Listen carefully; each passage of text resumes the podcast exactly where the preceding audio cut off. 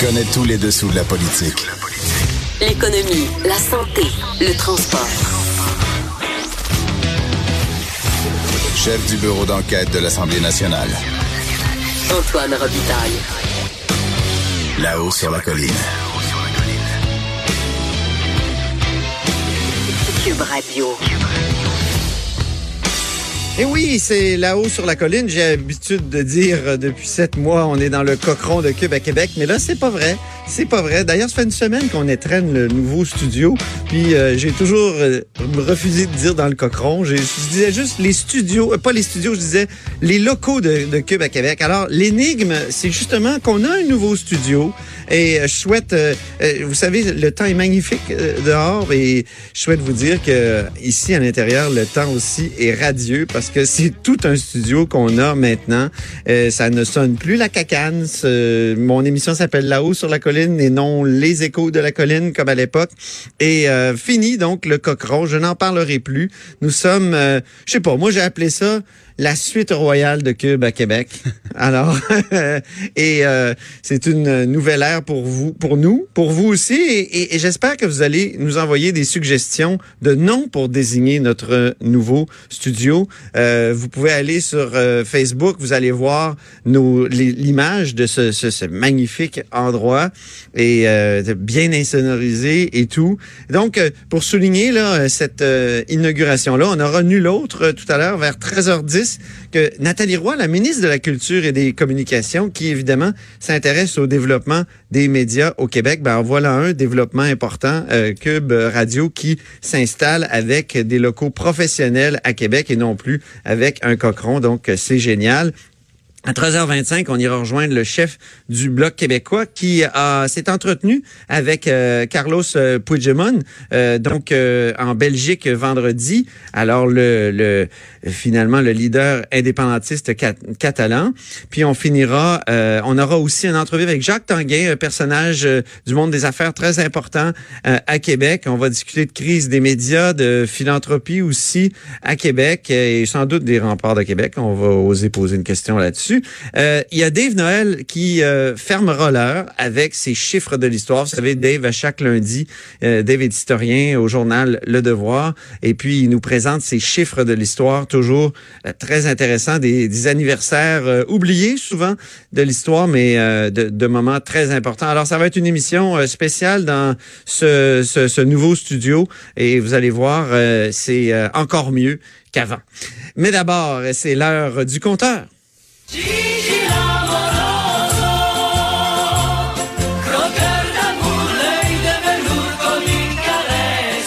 Croqueur euh, de caisse aujourd'hui, eh euh, Jean-François Gibault, euh, notre compteur et accessoirement directeur de la recherche à QMI. On, on, croque encore un peu de caisse, Jean-François, la ben, Caisse de dépôt et placement du Québec? On croque encore un peu de caisse et quand on dit encore, faut le rappeler, Antoine, le, le, bureau d'enquête qui avait sorti récemment une histoire importante sur une des filiales de la Caisse de dépôt qui s'appelle Otera, une filiale qui fait du prêt, du prêt immobilier commercial, donc qui avait conduit Michael Sabia à dire malheureusement le journal de Montréal a fait un très bon travail. un très bon travail. On est très euh, content. il y a au moins quatre personnes qui ont, qui ont écopé dans cette histoire-là. Et Monsieur Sebia euh, en avait profité un petit peu pour dire, ben oui, on a du travail à faire de notre côté pour améliorer la caisse. Et il avait aussi mentionné que euh, dans les filiales, on sait un petit peu moins ce qui s'y passe, mais qu'évidemment, du côté de la caisse elle-même, ben, soyez rassurés, c'est un peu mieux contrôlé.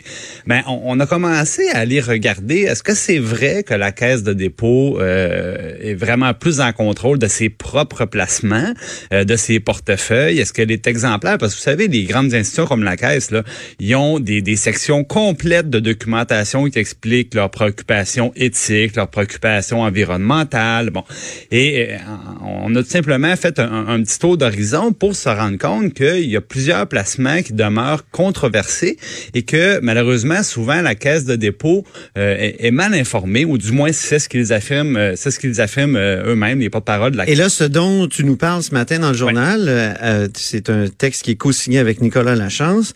C'est un placement en Chine.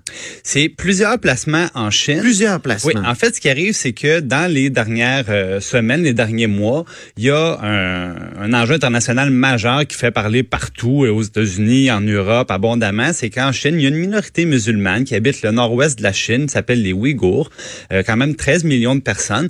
Et euh, depuis euh, quelques années, ils sont euh, ils sont vraiment opprimés et contrôlés fortement. Puis là, on parle dans le fond de, de personnes qui sont envoyées sans procès euh, dans des camps de rééducation. Puis là, le, le mot rééducation ici est à prendre avec le, le pire sens qu'on peut imaginer. Là. Donc, des détentions arbitraires. Et maintenant, ce qui est nouveau, c'est qu'il y a l'organisme Human Rights Watch qui, au mois de mai, a révélé, dans le fond, des, des pratiques inusitées euh, du gouvernement chinois, c'est-à-dire qu'on utilise de la technologie très, très, très avancée pour contrôler ces populations-là. Et là, on parle de reconnaissance faciale, suivi des développements, suivi de la consommation d'électricité des gens. On Euh, n'est plus à- aux comment dire aux méthodes de, de la révolution culturelle euh, très archaïques. On est Ben. On utilise euh, donc euh, pour faire le même type d'oppression, mais une oppression hyper technologique. hyper technologique, c'est Big Brother. C'est le maintenant on est rendu là. C'est la, la, la- on a rejoint la fiction et euh, ben évidemment les, les policiers eux-mêmes ont chaque policier a dans les mains une application qui permet de faire le suivi des, des citoyens.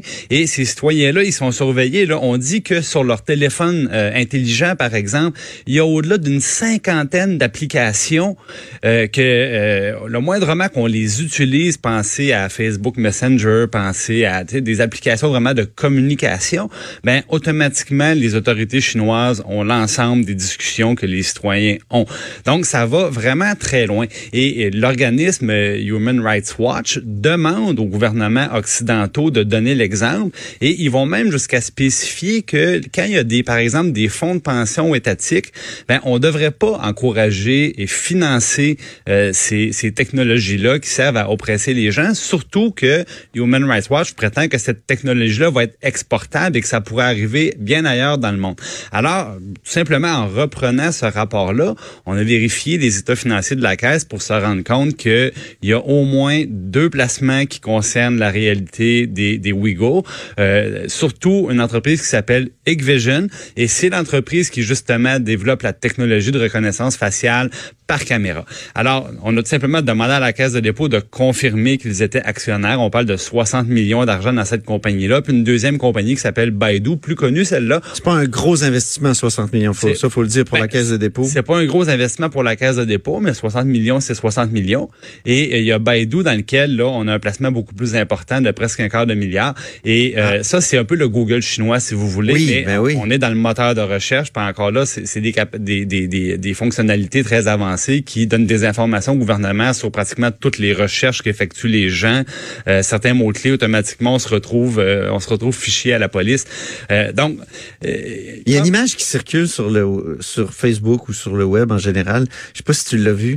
Tu as une photo de la place Tiananmen avec euh, le type qui se dresse devant, Devant le char d'assaut, par iPhone. C'est écrit iPhone 7. En dessous, c'est écrit euh, le pixel là, de, de Google. Alors, on voit le type devant les, les chars. Puis ensuite, en bas, c'est Huawei.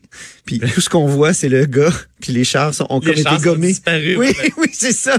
Ah, ça. Ça en dit long, je pense. On est un peu là-dedans. Oui. Mais bref, donc on, on- on rejoint la caisse de dépôt pour savoir, mais comment ça se fait que, alors que des organismes humanitaires internationaux puis des manchettes partout dans le monde pour dénoncer une situation puis demander la coopération dans le fond de, de tous les pays occidentaux, ben comment ça se fait que la caisse suit pas le mot d'ordre? Et là, on, on nous répond, ben vous savez, ce placement-là, il est confié à l'externe.